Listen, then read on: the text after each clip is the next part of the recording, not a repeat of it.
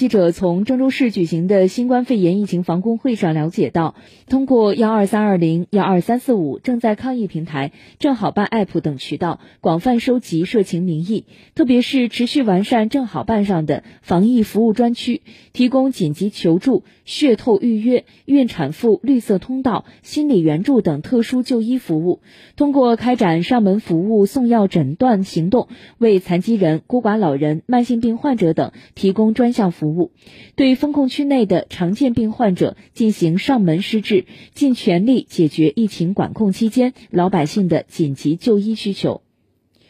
五月三号，郑州市发布了第七十三号通告，对核酸检测、生活保障、人员流动、开学授课、出入证管理等工作进行了明确。但从当前全市的疫情防控工作情况来看，还存在着如出入小区不顺畅、市场保供不均衡、教育教学受影响等客观问题，已经引起了市委市政府和市疫情防控指挥部的高度重视。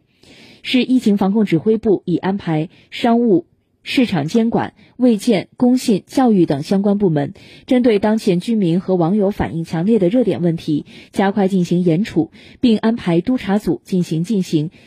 持续进行跟踪问效，以推动快速解决实际问题。